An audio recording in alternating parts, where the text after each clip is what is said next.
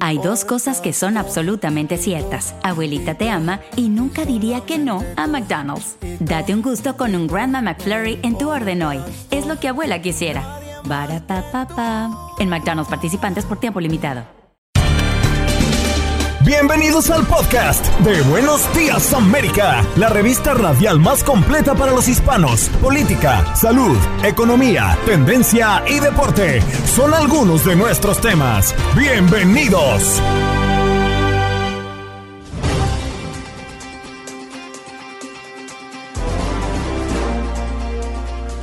Hoy en Buenos Días América conversamos con Manolo González Moscote, periodista, para analizar la situación de la guerra entre Rusia y Ucrania y esperando qué resolución tiene la segunda ronda de conversaciones entre estos dos países.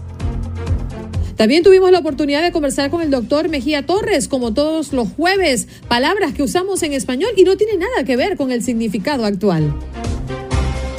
Yanira Mendoza, coach de divorcio, cómo sobrevivir emocionalmente a un divorcio. Durante una separación matrimonial, muchas personas se ven gravemente afectadas emocionalmente. ¿Usted ha salido afectado o afectada de su divorcio? Mm, hemos también escuchado a la audiencia que nos sintoniza cada mañana con referencia a sus experiencias. Toño Camacho en los deportes para hablar de la Liga Mexicana y cómo el América ocupa el último lugar en la tabla de clasificación.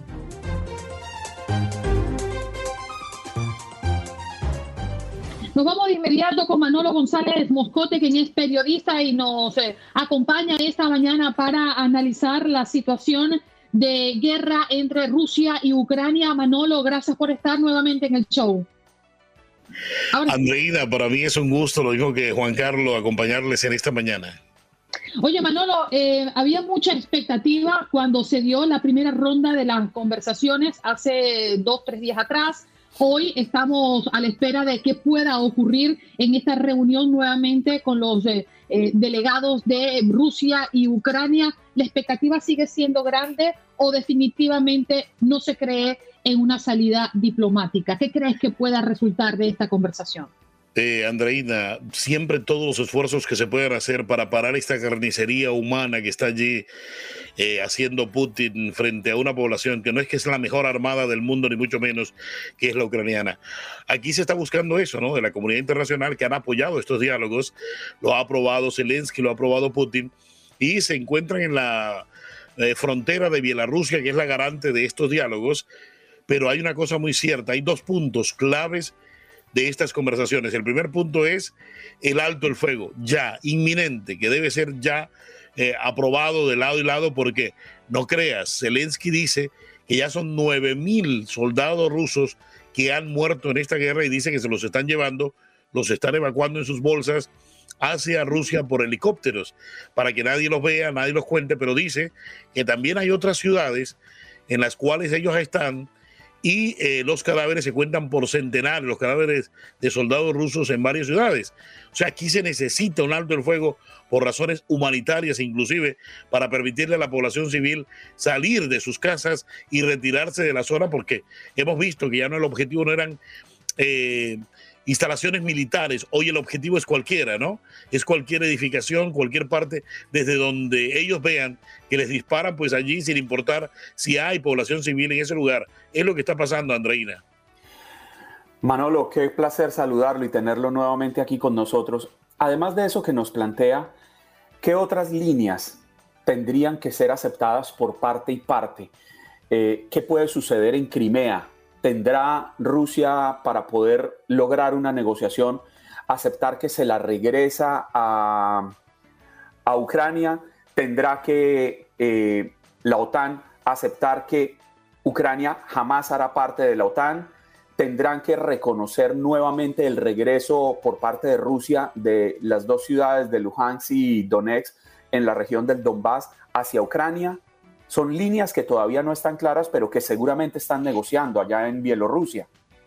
Bueno, yo tengo claro y muy claro, y es que Putin no va a devolver Crimea. Acuérdate que es la misma gente de Crimea que son rusos de origen, rusos, la mayoría son rusos. Lo mismo que el Lugansk y. Es que el problema aquí, Juan Carlos, es único. Es que se está hablando de una población que es eh, prorrusa, Ese es una, un tipo de población. El otro tipo de población es una población que es ruso parlante. Y la tercera población, la más importante, de pasa de un millón ahí en el Donbass, es de rusos de origen que se quedaron allí y se establecieron como un enclave. Sobre todo gente que venía de la Segunda Guerra Mundial, rusos que ya cansados no alcanzaron a llegar a sus tierras de origen ruso y se fueron quedando allí, se estancaron allí. Era la Unión Soviética, era el mismo territorio, nadie le ponía atención, nadie se podía imaginar que 70, 80 años después todo esto se iría a reventar y pasaría lo que está pasando en este momento. Por eso se quedaron allí. También por eso, en el año 54, Khrushchev le regaló en un acto muy bonito y lo que tú quieras, muy, muy, muy protocolario, le regaló Crimea a Ucrania, se la quita a Rusia siendo de la misma Unión Soviética y esto nadie lo vio como una cosa distinta. Cuando termina la Unión Soviética es el problema. Y ahora esos rusos em, de origen de Ucrania, acuérdate que en el 2014 ellos siempre alegaron eh, que eran maltratados por el centro, o sea, por eh, Kiev, por el centro administrativo del país que no los querían, que les estaban maltratando su idioma, que les rechazaban a los parlamentarios que no hablaran ucraniano en el mismo parlamento eh, cuando eran de allí de Ucrania. Y todo esto fue el caldo de cultivo para que se diera lo que pasó en el 2014. Hoy ya son dos provincias más, también rusoparlantes las que quieren esa independencia. Yo no creo, yo no creo que Putin vaya a ceder esto ni se lo vaya a dejar regresar, lo que, porque además acuérdate que ahí está la base de submarinos más importante. En el mar de Azov está el mar Negro donde se mueve de ahí para el resto del mundo. O sea, aquí es muy importante la tierra y es, cómo se está. Y es el único puerto que Rusia tendría al otro lado del país, en su zona eh, occidental, en el oeste porque no tiene otro puerto con salida al mar, ¿cierto? Además del de Sebastopol en Crimea. Exacto, tiene esos puertos y los otros puertos son en el mar, en el norte, puertos que están casi todo el año congelados y los puertos en el Pacífico, ¿no? Frente a, a, Japón. O sea, Rusia tiene muchas dificultades en este sentido y por eso ese puerto para ellos es muy importante. Es más, cuando se acaba la Unión Soviética, ellos hacen un compromiso con Ucrania y es arrendar la base de Sebastopol, la base donde están los submarinos, porque es clave, es un enclave increíblemente perfecto para este tipo de, de, navegación eh, militar, y se lo alquilaron. Obviamente, después del 2014 no han nada de alquiler ni nada de pago porque se apoderaron prácticamente de esta zona, ¿no? Manolo, nos hablabas en el inicio de tu intervención de la cantidad de rusos que han caído en medio de esta guerra y podríamos presumir que no es lo que esperaba Putin. Pensando en la personalidad del presidente ruso y de la impulsividad y de este toque mm, eh, visceral que tiene y que todo está en manos de un solo hombre, precisamente Putin, al encontrarse arrinconado por el desempeño del ejército ruso y ver cómo están cayendo sus hombres, el colapso económico bajo las sanciones occidentales podría volverse esto mucho más extremo a las órdenes de Putin. Bueno, mira, ustedes lo decían mucho más temprano cuando comenzaban el show, hablaban de lo de Lavrov, la amenaza nuclear, ¿no? Es que estamos ante un hombre con un problema mental bastante serio.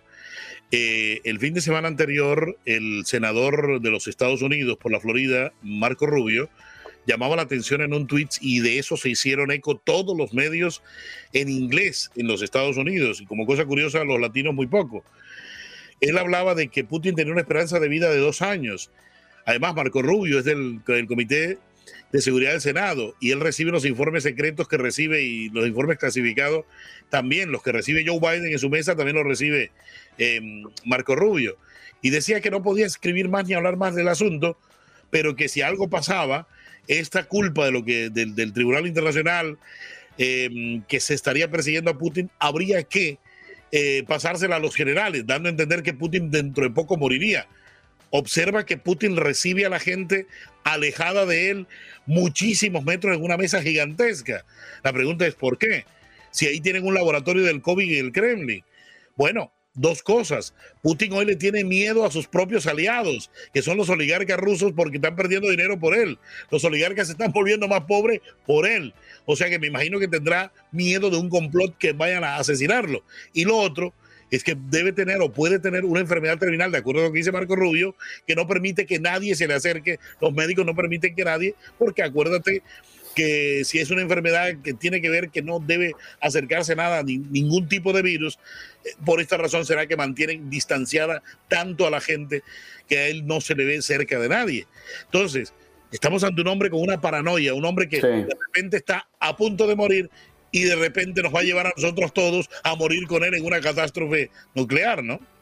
Antes de que se nos acabe el tiempo, Manolo, usted habla de los oligarcas rusos y por eso yo le quiero preguntar, ¿qué tanto puede aguantar Rusia esta escalada bélica en términos económicos? Porque claramente Rusia, aunque tiene ínfulas de potencia, no lo es. La economía rusa es equivalente más o menos a lo que es la, economía italiana. Entonces, yo creo que Putin no estaba preparado para esa resistencia ucraniana y esto en costos económicos son altísimos. ¿Cuánto cree usted que puede durar esta, esta cruzada rusa por tratar de dominar Ucrania? Bueno, Putin hubiese salido del escenario ya hace unos dos, tres, cuatro días atrás si el SWIFT internacional hubiera sido desconectado en su totalidad. Lo que pasa es que Alemania, Chipre y Hungría no lo han permitido, ya Italia lo permite. Eh, lo que, cuanto a lo que dices tú, bueno, en efecto, Rusia no es una potencia económica, es una potencia en reservas de petróleo, reserva de gas y prácticamente todos los elementos y minerales que están allí en la tablita, en la tabla de Mendeleev. Y aparte de eso, maneja muy bien su sistema nuclear. O sea, eso es lo que realmente la hace potencia, la hace fuerte y la hace ponerle atención. En cuanto a los oligarcas, los oligarcas eh, van a comenzar a abandonar a Putin. Mira lo que acaba de hacer el señor Abramovich. Acaba de poner en venta su, su, su, Chelsea, su juguete más grande que tenía, su entretención más grande, y dice que el dinero lo va a donar para reconstrucción en Ucrania o para, para asuntos sociales en Ucrania.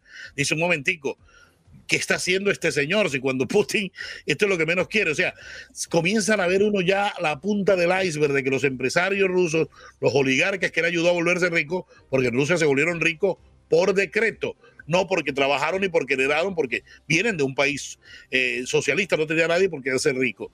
Entonces, ¿qué es lo que va a pasar?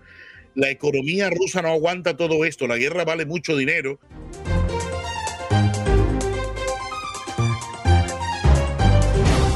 Doctor, ha llegado el doctor Mejía Torres. Dígame usted, ¿hice bien o hice mal? Buenos días. No, no, hiciste muy bien. Mira, Juan Carlos, los, lo extrañé la semana pasada. ¿Cómo están ustedes? Mi querido Edilberto Mejía Torres, un verdadero placer saludarlo. La mañana. Mire, faltaba el ritmo.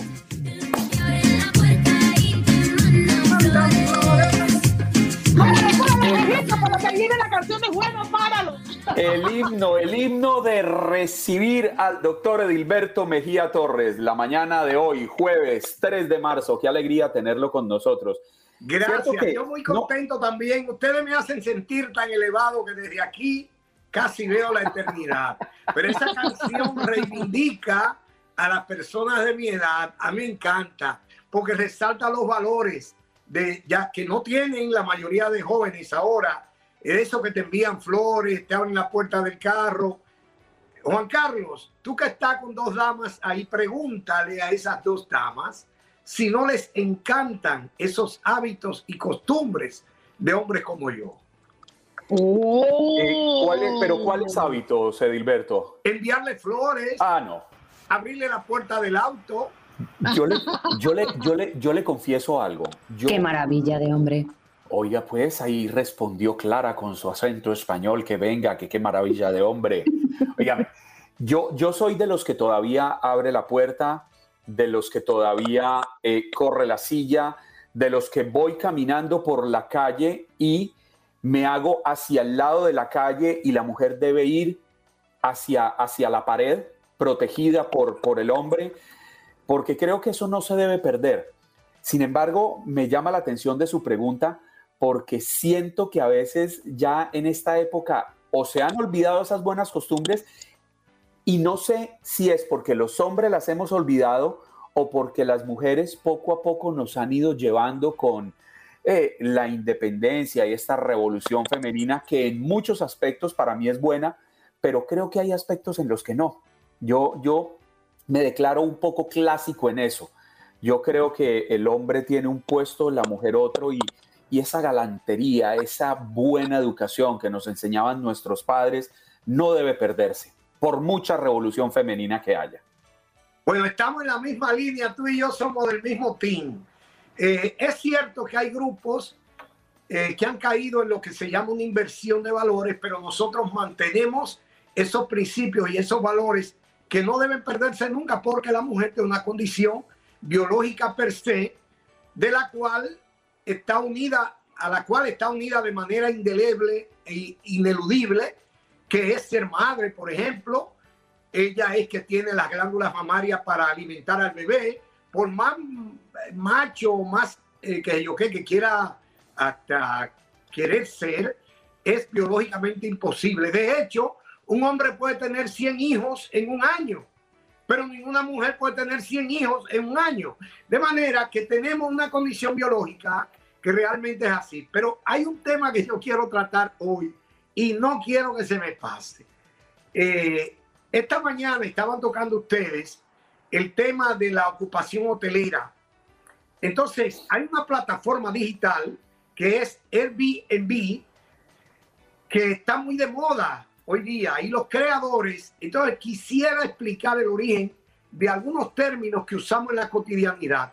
Ya yo conversando con el equipo de producción, encabezado por Clara, eh, le dije que quería tocar ese tema y lo aprobaron 100%.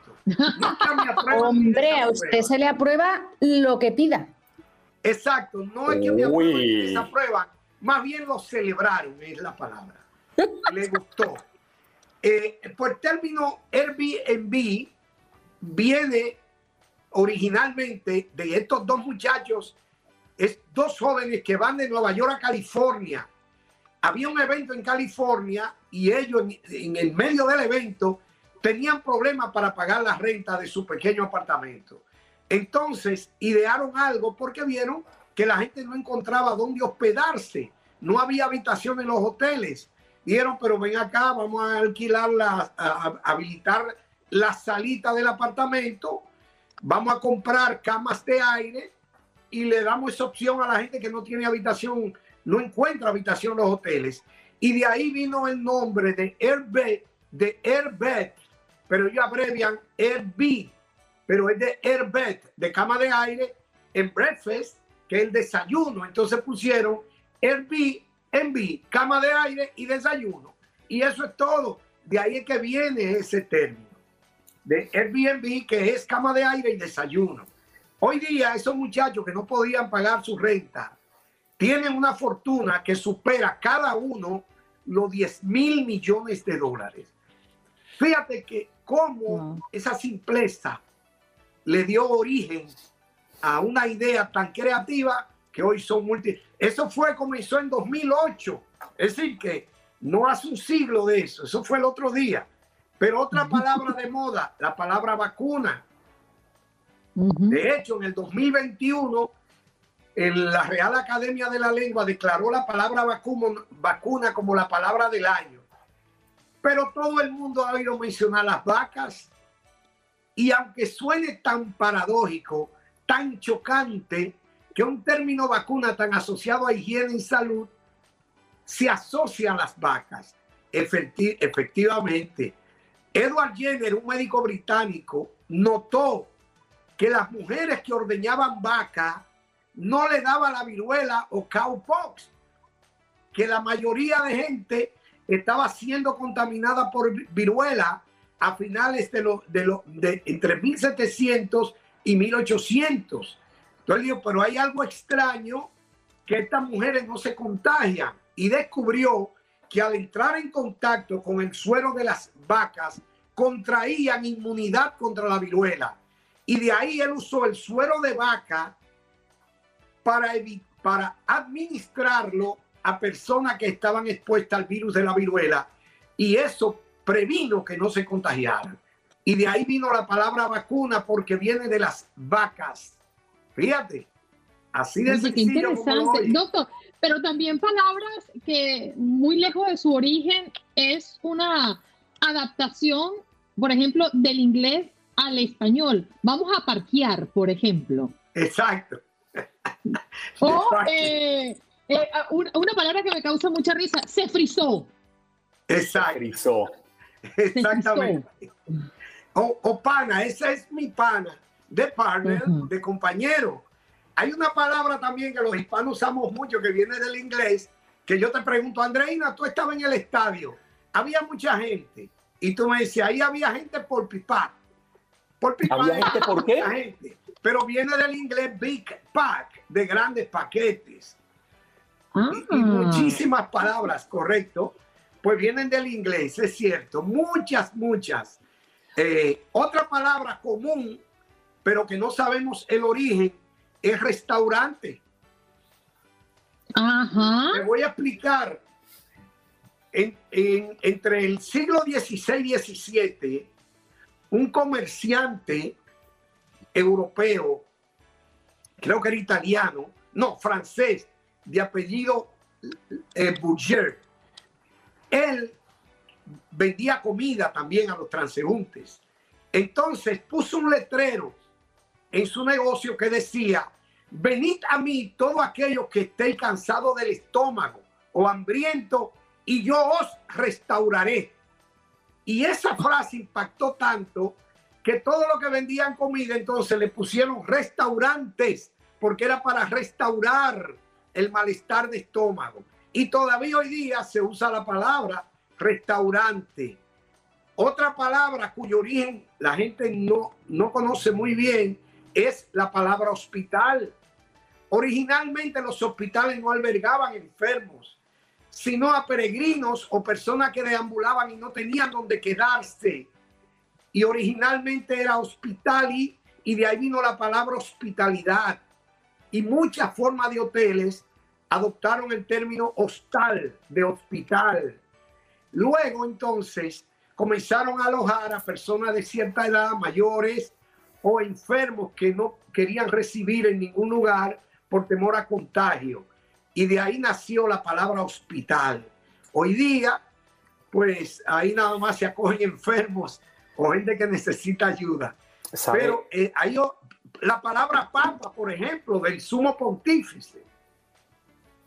Poca por papa, un nombre que no es muy elegante, pero viene del latín, del latín Petrus Apostoli Pontífice Accipie, que es el seguidor del apóstol Pedro. El Papa para muchos significa Pedro Apóstol Pontífice Augusto. Esa sigla forman el, el, digamos, el acrónimo, eh, acrónimo Papa. Y eso es lo que significa Papa, Pedro Apóstol Pontífice Augusto. Qué interesante, yo, doctor. yo veo a Juan Carlos como pensativo. No, pues es que, si ¿cómo no, cómo no, que, manga. ¿cómo, ¿Cómo no quedarse uno pensativo? Que si yo le tengo algo debajo de la manga. Sí, yo sé. Sí, le quiero contar algo. A usted. Ok, vámonos, suéltalo, Jorgito. Esto tiene que introducirse. ¿Qué tienes? ¿Qué tienes? Bajo la manga. Es que imagínense ahora que está tan de moda esta región de, por allá de Ucrania y Rusia, pues ustedes saben que ahí muy cerca hay un país que se llama Georgia, ¿no?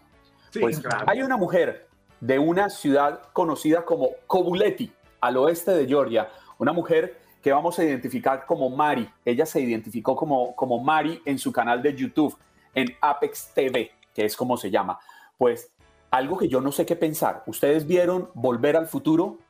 La, la, película esta de Michael G. Fox en el que el personaje era Martin McFly y viajaba por el tiempo con el doctor Emmett Brown. Pues esta mujer dice que viajó al futuro, específicamente al año 3812, siglo 38, y supuestamente la historia que ha tomado mucha fuerza, porque además mostró una fotografía, la historia indica que ella conoció a un científico, un profesor de física llamado Benjamin Franklin, y con él se fue para London, Canadá, donde el hombre vivía en una casa que al parecer era un castillo. Pues bien, después de estar compartiendo residencia con el doctor Benjamin Franklin allí en London, Canadá, terminó encontrando en una habitación lo que para ella era una máquina del tiempo que le llamó mucho, su atención y pues ella sigue contando en su explicación, en su video de YouTube, que el hombre le dijo que muchas veces había viajado por el tiempo. Pues ustedes no me van a creer esto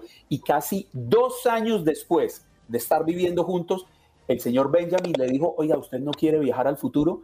Y ella emprende un viaje y dice que estuvo en la Tierra, contó que en la Tierra había edificios de kilómetros de altura, que en medio de los edificios pasaban vehículos, que no había carreteras y el suelo era totalmente verde, que la gente no tenía teléfonos, que la gente usaba relojes conectados con el cerebro y muchas cosas más. Por si no, han viajado, al, por si no han viajado al futuro, eso es lo que les, lo que les traía bajo la manga, para que viajen al futuro.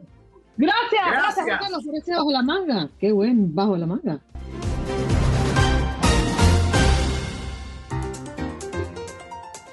Bueno, nos vamos con nuestra próxima invitada. Ella es Yanira Mendoza, quien es coach de divorcio. Y es que hoy tenemos como tema del día el divorcio y cómo eh, sobrevivir emocionalmente a una separación. ¿Cómo estás, Yanira? Gracias por estar esta mañana con nosotros. Hola, muy bien. Muchísimas gracias por la invitación. Es un honor para mí estar con ustedes esta mañana. ¿Qué, ¿Cuál es la primera emoción que siente un hombre o una mujer cuando hay separación física y bueno, separación también legal para los casados. Bueno, déjame decirte que la situación de un divorcio es bien única para cada persona. Hay personas que al principio radican una demanda de divorcio muy contentos, pero en el medio del proceso se quiebran. Otras personas empiezan muy tristes, llorando, eh, sintiéndose devastadas y al final del proceso están bien, hay unas que no se curan rapidito y siguen con esa carga emocional por años. So, depende de la fortaleza emocional del individuo, es el proceso de, de la persona en sí. Sabe que yo siempre he pensado que uno se casa y se casa pensando que va a ser para toda la vida, como dicen los sacerdotes, los pastores, los jueces, hasta que la muerte los separe. Realmente, pues, es un golpe emocional bastante fuerte. Porque la buena y la mala. Sí, exacto. pero se termina convirtiendo en quizás una de las mayores frustraciones que uno puede tener como ser humano. Así uno plantee y muestre una imagen de fortaleza emocional, pues la procesión va por dentro, como dicen en mi país.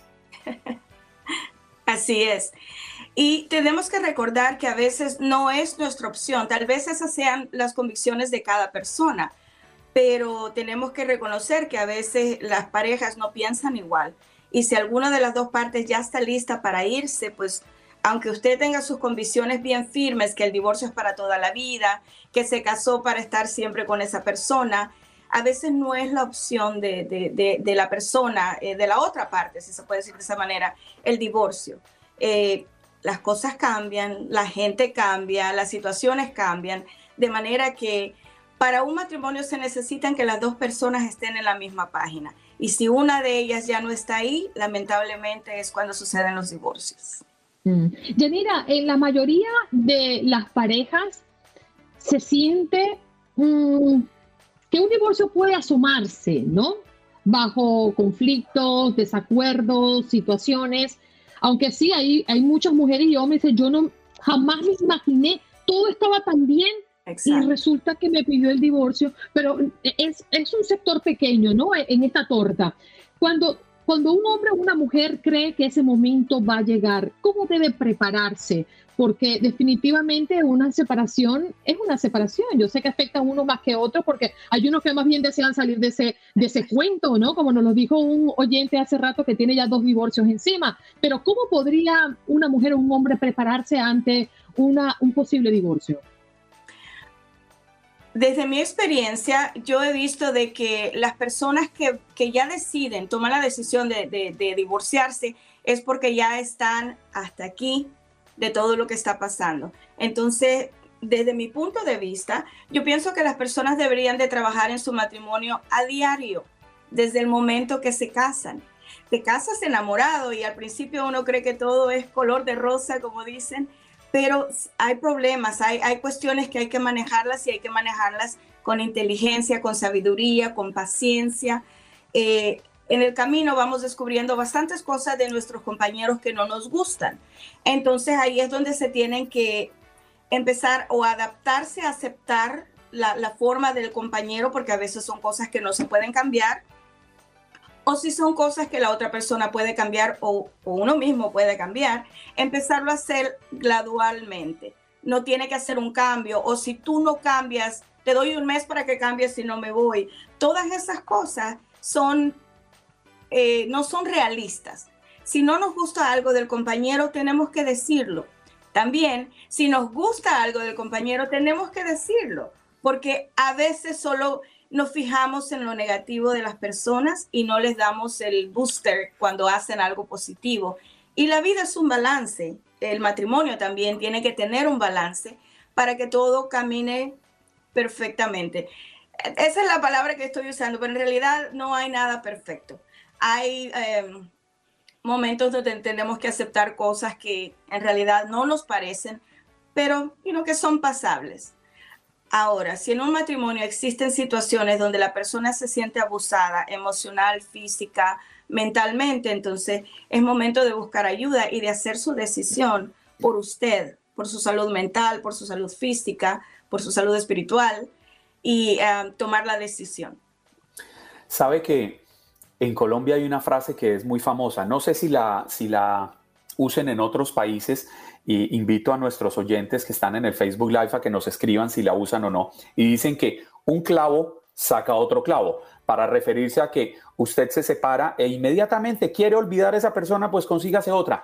¿Qué tan sano es eso? ¿No es mejor vivir el duelo de la pérdida, de no haber eh, podido sacar adelante ese matrimonio, darse la oportunidad de llorar, de sanar las heridas antes de meterse en otra relación para que esa otra relación termine convertida en una relación tóxica porque no se ha superado el pasado? Exacto, totalmente de acuerdo.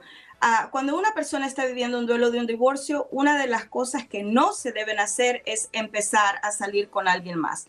Primero, porque no ha sanado sus emociones. Segundo, mi enfoque es holístico yo eh, me encargo de, todas las áreas eh, del divorcio, su paz mental, su paz emocional, su paz espiritual.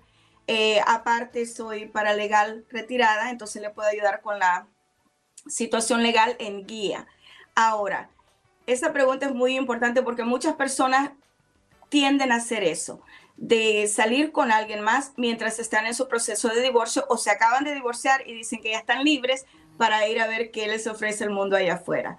Y esa es su decisión personal, perfecto. Pero necesitamos sentarnos y sanar las heridas, aprender la lección que nos dio el matrimonio previo, porque eh, si hubo una tormenta emocional, si hubo algo, tuvo que habernos enseñado ciertas cosas. Tal vez nosotros tenemos un temperamento tremendo o venimos con esta situación de celos, bueno, si, si son provocados, obviamente hay que sentirse los Mira, pero fíjate una cosa, eh, hay personas que dicen no poder estar solos.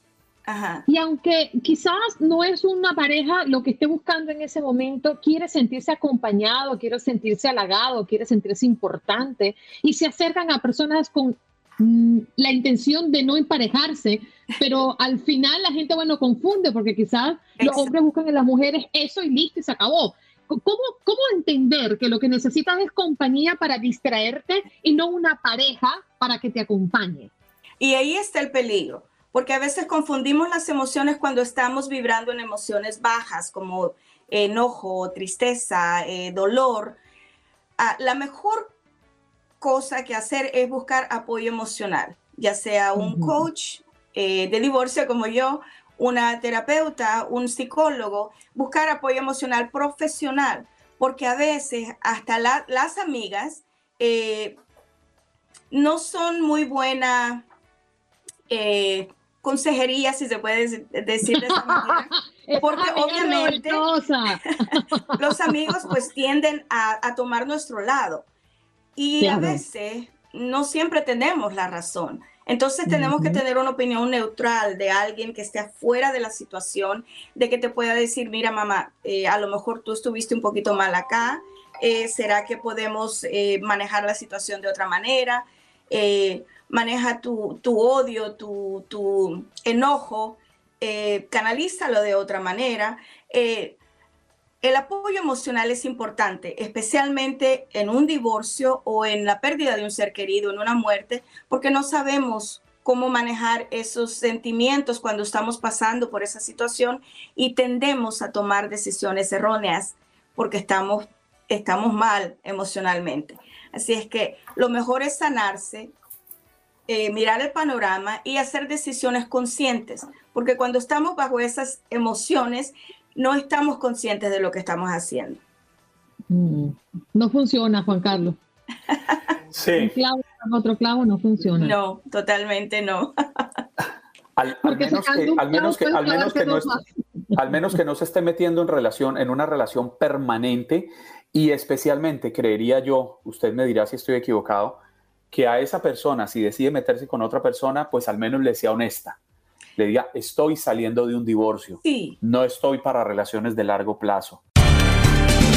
Estás escuchando el podcast de Buenos Días América, la revista radial más completa para los hispanos. Escúchanos en las diferentes plataformas: Euforia, Spotify, TuneIn y iHeartRadio. Tu DN Radio. Vivimos tu pasión. The Home Depot tiene el regalo ideal para el papá que hace de todo por su familia, como tener el césped cuidado y el patio limpio para disfrutar más del verano juntos. Además, te llega hasta tu puerta con entrega el mismo día. Obtén hasta 150 dólares de descuento en herramientas inalámbricas para exteriores de Milwaukee. El mejor regalo para papá lo encuentras en The Home Depot. Haces más, logras más. Orden artículos seleccionados en inventario antes de las 4 pm, sujeto a disponibilidad. Como dicen los grandes, la liga se gana partido a partido. Partido a partido. En Buenos Días América, Contacto Deportivo.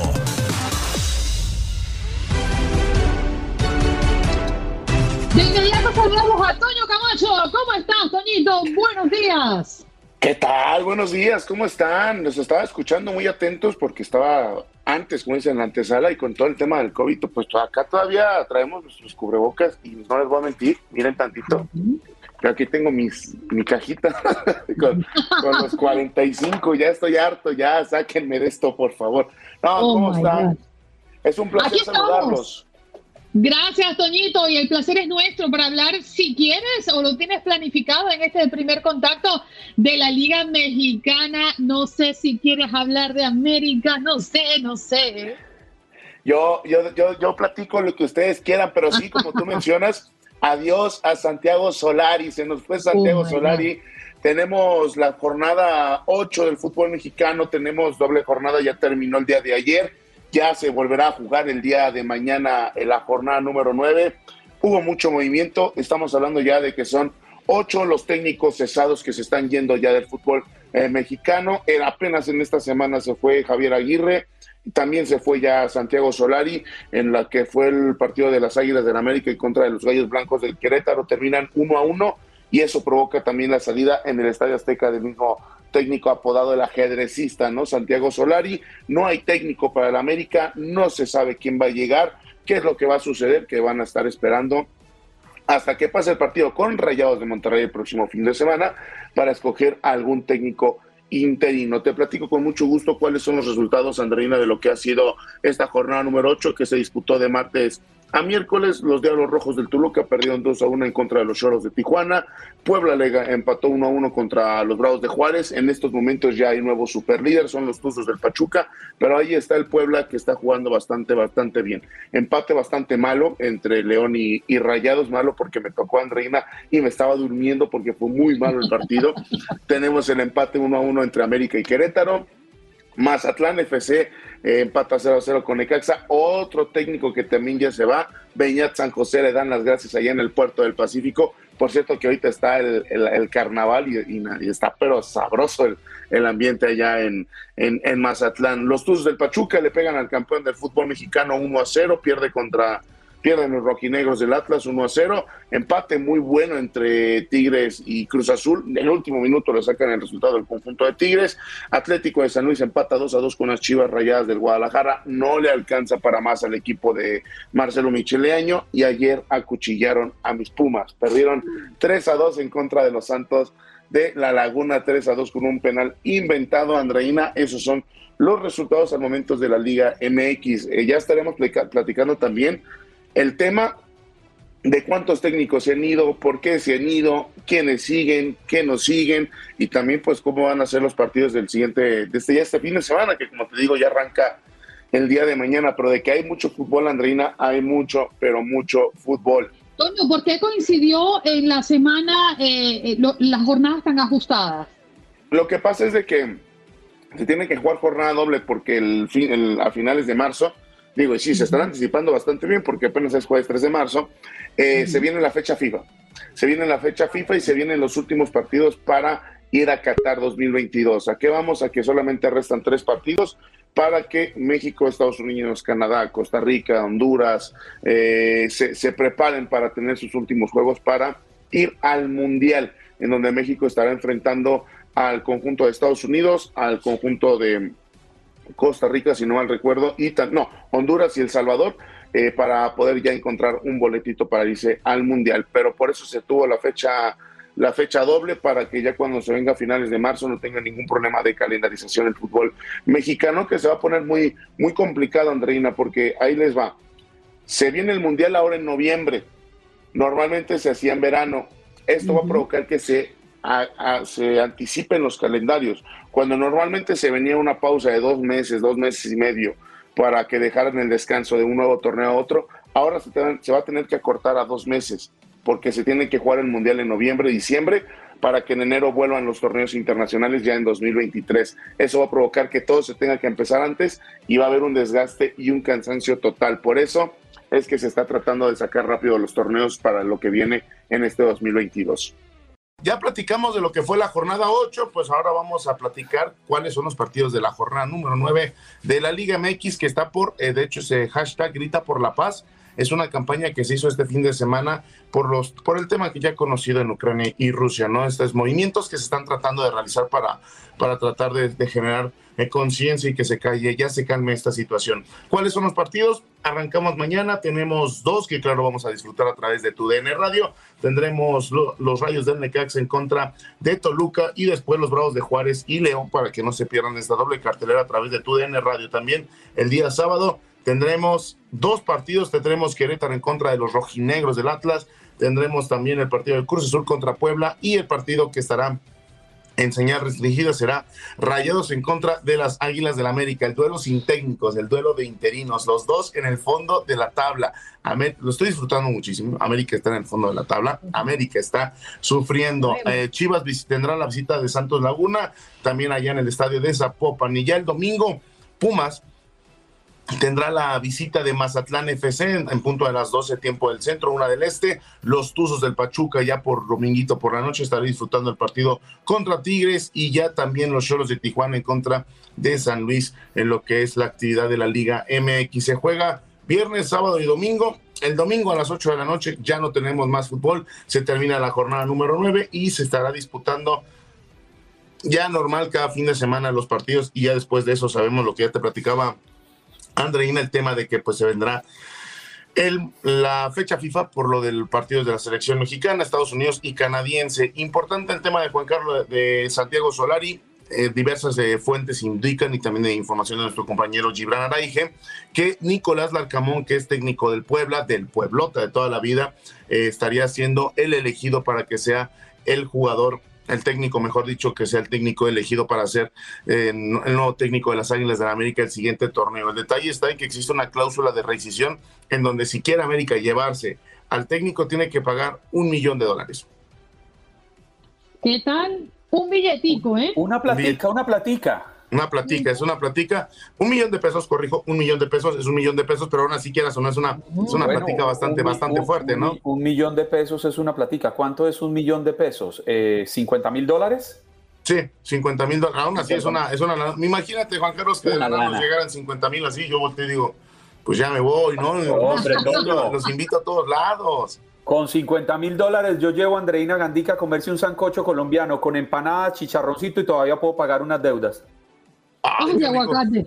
Yo, les invitaría, yo les invitaría, hablando de gastronomía mexicana, eh, unos deliciosos, eh, un pollito a la mexicana con, con jitomatito, cebollita, pimiento morrón con tortillita y unas quesadillitas de queso, de queso manchego y ante con aguacatito, eh, agua de limón, mi especialidad, agua de limón y cerraríamos con un postre que sería una gelatina de yogur, que también es hecha por su servidor. Bien.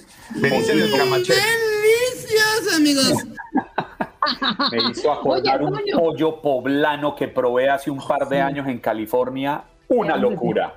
Me suenan las tripitas. Oye, Toño, antes de que te vayas, eh, hay muchas personas que nos han escrito, han llamado y han estado dándole seguimiento a las grandes ligas, la Major League Baseball. Ya lo ha dicho, lo ha confirmado, cancelan el día inaugural de la temporada regular del 2022 tras no alcanzar un acuerdo que pusiera fin al paro patronal que hay en la liga. El Opening Day se tenía planeado para el 31 de marzo y esto no va a realizarse y está pues allí en riesgo las primeras series de la temporada. Sí, no, tienes toda la razón, Andreina, es un tema bastante complicado, no se llega a un acuerdo, se pierden las primeras dos fechas, como, como comentas, pero tampoco han llegado a un acuerdo para ver si se juega o no se juega. Es algo histórico, es algo bastante fuerte, es algo que quizá nadie se esperaba, Entiendo la postura de no jugarla hasta que se vengan y como dicen que tengan los requerimientos adecuados, pero también hay que entender, o sea, el sindicato de peloteros es el que dijo, pues sabes que necesitamos cambiar las cosas, pero a mí me queda claro algo, todos perdemos, todos perdemos en caso de que no se haga o no se tenga este, este, este opening day, que no se venga la temporada de la MLB, que estamos hablando de la 2022-2023, es algo que pues es histórico, me queda muy claro, pero Aquí, o sea, seguimos de acuerdo. Y de hecho lo dice Manfred, confirma que se cancela el Opening Day, no se comienza 31 y ya no, ya no se tendrán 162 juegos, o sea, serán menos. O sea, lo que ha buscado mucho los, las, eh, los, bueno, la MLB, la MLB, perdón, la NFL, la NHL es aumentar partidos, aumentar partidos, la NBA, ¿no? Antes eran, antes eran 16 semanas, 17, ahora 18, que es lo que está provocando que también exista cierto hartazgo, ¿no? Porque dicen, sí, sabemos que somos privilegiados, pero también existe cierto desgaste. El, el, detalle es que de repente, pues ya la gente quiere más y quiere más y quiere más, y por eso vemos Yo lo que veo aquí es que ya venía las grandes ligas un poco fracturadas por el tema, por supuesto, del dopaje, eh, con los temas de, mm, de trampa como lo vimos con los Astros de Houston eh, y los Medias Rojas de Boston, y definitivamente esto es más pimienta a una situación que debilita finalmente la liga y, y debilita finalmente el deporte. Toñito, tenemos que despedirte, pero sí, yo también estoy muy triste de no ver béisbol por estos días. Ah, yo pensé que porque no habías probado el, como el pollito con asadito, con verduritas y todo. No, el agua con limón. No, un placer estar con ustedes como siempre. Recuerden que la vida es para cantar y gozar. Y les juro que sí me bañé y no se quitó. Me acabo de bañar. Eres un pecador, ya lo sabes. ¿eh? Súbanse, yo manejo. Nos vemos todos ahí abajo. cuídate. Toño Camacho en este contacto deportivo. Ahora se lo cantamos se lo bailamos y seguramente él lo goza. Él es el triple chulo. Llévatelo, Jorgito. ¡Vámonos! ¡Qué bárbaro! ¡Qué guapo estoy! ¡Qué bárbaro! ¡Qué chulo amanecí! ¡Qué chulo amanecí! ¡Qué bárbaro! ¡Qué guapo Oye, estoy! mira, ya y los lagritos te quedaron. No, no, no, es un, es un, este, es un martirio esto. Yo, yo creo que es penitencia por, por todo lo mal que se portó Antonio Camacho y, se descompuso esta cosa. Ya se supone que los, los de la los de la tienda de Jeff Bezos ya me lo van a mandar próximamente, así que a ver qué, oh. a, ver, para cuándo, a ver para cuándo. deseamos suerte, César. Muchas gracias, Andrea, muchas gracias. Oye, por cierto, hace rato estaba viendo algo de que un clavo saca otro clavo, pero creo que se equivoca, ¿no? Es un clavo, mete más otro clavo. ¿Así? ¿Ah, o sea, ¿cuándo ha sacado un clavo con un clavo? No, pero es que así dice el dicho. No, pues así dice el dicho, pero, pero, está incorrecto ese dicho. O sea, un clavo va a meter más al otro clavo. Yo no me voy a poner a llevarle la contraria a los refranes. ¿Por qué no? Hay que, No, en es- en es- porque- a estas alturas de la vida hay que cuestionar absolutamente todo. Todo. César, intenté llevarle, la, intenté llevarle la contraria un día a Andreina Gandica y llevo dos años pagando los platos rotos. Imagínense que le lleve la contraria a un refrán. No, yo conozco a un tipo que le llevó la contraria a. Andreina Gandica y ahora está casado con ella, así que está bien. no pasa nada. Se llama Oye, Jorge. Jorge Antonio Mier, por si acaso. Eh, probablemente, ajá, ese mero. Mm, bueno, ese mero. Ese ¿Qué mero. nos trae, César? Oye, no sé si les ha pasado, bueno, eh, esta madrugada nos despertamos con eh, noticia que desvían un vuelo hacia Houston eh, debido a un disturbio dentro del avión. Resulta que un vuelo internacional tuvo que ser desviado hacia Houston para remover a tres personas esta madrugada. Oficiales confirmaron que el aeropuerto, en el aeropuerto Bush International, a las 3.30 de la madrugada llegó este avión proveniente de Toronto, iba rumbo a la Ciudad de México. Tuvieron que desviarlo para poner a tres pasajeros en manos de las autoridades. Según reportes, los tres pasajeros se encontraban en estado inconveniente, bueno, inconveniente para los demás, ¿verdad? No, yo creo que no creo que ellos estén sufriendo por eso. Y ocasionaron disturbios en el avión. La policía de Houston ahora los está atendiendo tranquilamente y bueno, el, el vuelo ya, ya partió del aeropuerto Bush y pues ni modo, estos tipos ahora sentaditos en el fresco bote. Estaba tratando de recordar si en algún momento he tenido eh, alguna experiencia con un disturbio en un avión y lo único que se me, se me viene a la mente son dos cosas. Uno, eh, y fue en el mismo viaje de ida de Houston a Las Vegas. El avión se tardó porque uno de los pasajeros que estaba en, en el lado opuesto del pasillo, de repente empezó a como que a sudar, a sudar, a sudar. Y no, pues que el tipo se desmaya, resulta que le dio un, eh, un paro cardíaco enfrente de todos ahí en el avión. Entonces tuvieron que detener el avión, había un médico ahí, le ayudaron y, estuvimos esperando como dos horas hasta que los paramédicos le ayudaran. Y en ese mismo viaje de regreso, estábamos en el, en el avión, este, dos compañeros y yo, pero no, por alguna razón, este, el avión estaba detenido, estuvimos como dos horas adentro del avión y después nos vamos dando cuenta que esa misma madrugada resulta que fue cuando se accidenta o explota el avión en el que iba Jenny Rivera. Así que imagínate, el, el avión de nosotros con problemas eh, mecánicos y nos enteramos al mismo tiempo de que Jenny Rivera había fallecido en este vuelo. Entonces, esos son los únicos dos incidentes así que recuerde en un avión. No sé ustedes si les ha pasado a ustedes que viajan mucho también. Sabe que nunca, nunca me ha pasado nada. Más allá de las turbulencias, he tenido momentos de turbulencia fuerte. Lo único que recuerdo es que en alguna oportunidad iba en un avión de la policía de Colombia. Íbamos con el comandante de la policía antinarcóticos y tratábamos de aterrizar en Bogotá y había una tormenta impresionante. Este general, entiendo, también era piloto y no había condiciones para aterrizar, no había condiciones para aterrizar, el avión se sacudía mucho y de un momento a otro el general le dice a uno de sus suboficiales, dígale al piloto que o aterriza ya o yo voy y le enseño cómo se aterriza este avión. Y en ese momento pues el oficial va, se para, le transmite y ese avión se pegó una sacudida de los mil demonios y aterrizó en cuestión de minutos. ¿Eh? ¿Qué hubo? A mí lo que me ocurrió una a vez la orden. que estaba volando eh, de Miami a Caracas, todavía vivía en Venezuela, y esa aerolínea permitía que montaras maletas hasta encima de tu cabeza. O sea, una cosa impresionante. Y resulta que un señor se, eh, se, se puso muy nervioso y dijo que él no iba a meter ninguna maleta debajo de su asiento, que él había tenido sus maletas completas y que no iba a permitir. Bueno, eso se armó una cosa, eh, pero ya, ya estábamos volando. Y, y la verdad es que yo sentí mucho miedo porque la gente comenzó a ponerse muy agresiva y a hacer barras dentro del, del avión. No, esto, esto fue horrible. Yo creo que el estar arriba en el aire nos provoca mucha más ansiedad porque no sabes qué puede ocurrir. Quiere abrir una puerta. Y cuando te, cuando te quedas dormido y, y empieza la turbulencia, ¿no? Dices, híjole, ¿qué- cómo, ¿cómo se mueve esta carretera? Dices, espérame, pero no es carretera, voy en un avión, no man.